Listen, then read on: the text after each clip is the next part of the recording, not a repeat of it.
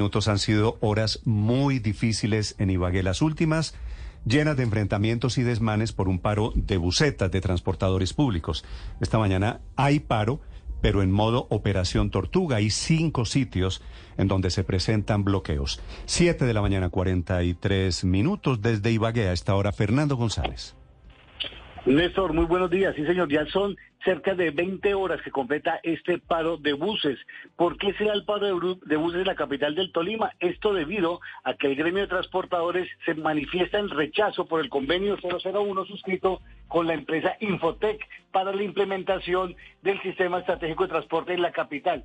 La empresa Infotec es, viene de la ciudad de Manizales y asegura a los conductores que no tuvieron en cuenta a las empresas de Ibagué y que esto llevaría pues a la quiebra a muchas de ellas y a dejar sin trabajo a muchos de los conductores. El anterior paro que se realizó duró 36 horas, hubo una afectación en el gremio económico y el balance que ha hecho en las últimas horas la Cámara de Comercio de Ibagué, el 70% de los comerciantes han cerrado literalmente sus negocios porque no llegaron clientes.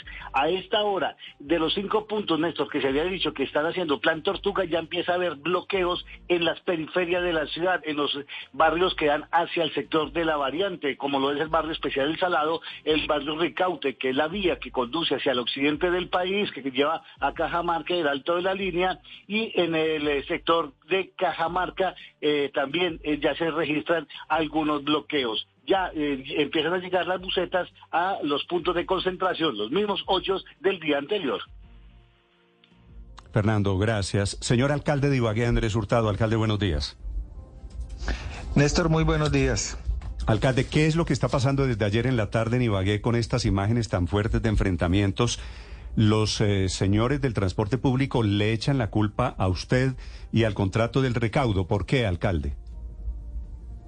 Bueno, Néstor, primero el contexto es que a partir del año 2020 se implementó ya el sistema estratégico de transporte público en la ciudad de Ibagué, lo cual incluye varios puntos, la modernización semafórica, intervención de vías, construcción de paraderos, patio talleres y el sistema de operación y el sistema de recaudo.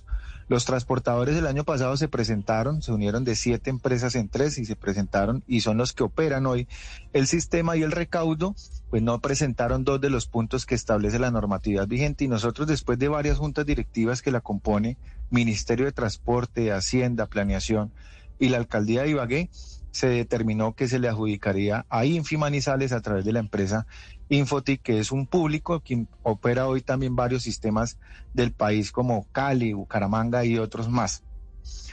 Esta falla en ellos al presentar la propuesta ocasiona justamente este rechazo. Nos hemos reunido, el diálogo ha estado abierto con ellos y Bagué tiene ya que modernizar su flota, a pasar a eléctrica, a pasar a una modernización de sistema de semáforos, a construir las estaciones para que la gente se pueda mover como ocurre en Medellín, Bogotá y ciudades pequeñas como Pereira y Manizales. Y eso lo pues que no le ha gustado, no es cierto que se vayan a quedar sin trabajo, por el contrario, hoy un conductor del transporte público madruga de las 4 de la mañana y acaba a las 12 de la noche y aquí se van a ver, van a tener, tener hasta dos o tres turnos, lo que vamos a tener es que ampliar el número de personas trabajando. La gente se va a mover con un único pago por todas las estaciones. Hoy Sí,